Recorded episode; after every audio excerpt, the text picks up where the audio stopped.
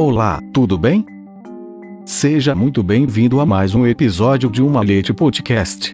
O informativo maçônico, político e cultural. Episódio 59. Na escada de Jacob, o mais importante é a caridade.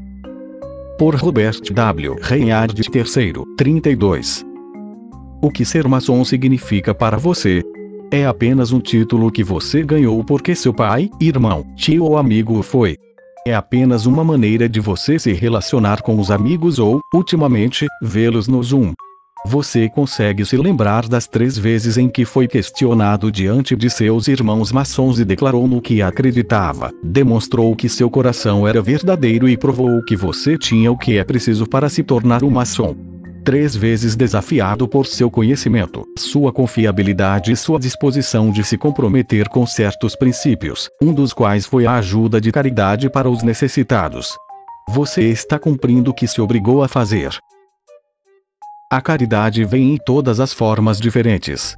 Estou aqui hoje porque alguém me deu mais do que dinheiro. Ele me deu uma vida para viver. Deixe-me explicar. Em 2012, iniciei uma jornada que guardarei para sempre. Venho de uma família de quatro pessoas, com três irmãs mais velhas e nenhum irmão. Quando comecei minha jornada maçônica, parecia que estava nadando em águas desconhecidas. Ninguém em minha família tinha qualquer vínculo com a maçonaria até que me tornei o primeiro. Me perguntaram: por que você se juntou à maçonaria? A resposta é simples. A irmandade e a caridade que os maçons exibem são algo incrivelmente especial e algo que você não vê em outras organizações. Sempre fui alguém que dá tudo de si, custe o que custar. Em 2015, enquanto lutava por minha vida, testemunhei o maior presente de caridade que alguém pode dar. Eu tinha um raro distúrbio genético que me colocava à beira da morte se não recebesse um transplante de fígado que salvaria minha vida.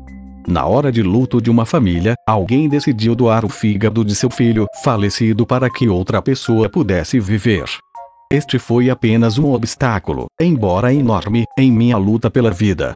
Em meu momento de necessidade após o transplante, precisei de mais assistência financeira, e o rito escocês respondeu a esse chamado por meio do Grande Almoners Fund, uma das admiráveis filantrópicas do NMJ.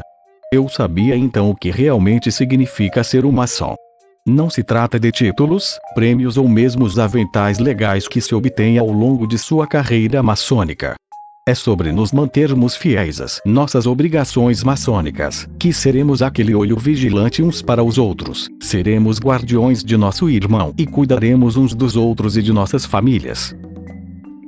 Não esqueçamos, então, os três grandes princípios de nossa fraternidade: fé, esperança e caridade, foi na visão de Jacob onde ele viu aquela ligação direta entre a terra e a loja celestial acima, aquela escada teológica. A Carta Maçônica Verdadeira de Jeremy Cross, quarto edição.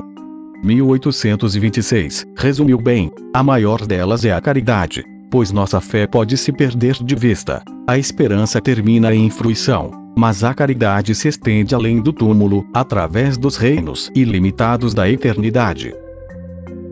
Lembre-se de quando você se ajoelhou naquele altar e assumiu suas obrigações. Você fez um investimento para defender os ideais e princípios de nossa grande instituição, a caridade sendo o centro das atenções. Lembro-me daquele momento muito bem, e sei que você também se lembra, pois foi e continuará sendo um momento decisivo em minha vida, em nossas vidas. Quando nos envolvemos na verdadeira caridade e testemunhamos aqueles que ajudamos a pagar adiante, vemos o verdadeiro retorno de nossos investimentos. A caridade se repete. O bom livro nos lembra que é melhor dar do que receber. Acrescentaria: depois de receber, é fundamental retribuir. Nunca devemos permitir que títulos, jurisdições ou mesmo órgãos diferentes nos impeçam de ajudar uns aos outros e demonstrar caridade quando e onde pudermos.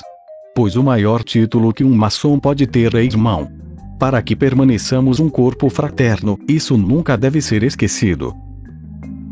Quando chegar a hora de pendurar minhas ferramentas de trabalho e bater na porta daquela casa não feita por mãos, eterna nos céus, espero que a caridade que mostrei atue como um lembrete para cada um de nós cuidarmos uns dos outros e demonstrar caridade sempre que a oportunidade se apresentar. Fonte: Jornal do Rito Escocês. Edição: Luiz Sérgio Castro. Até o próximo episódio de Uma Leite Podcast.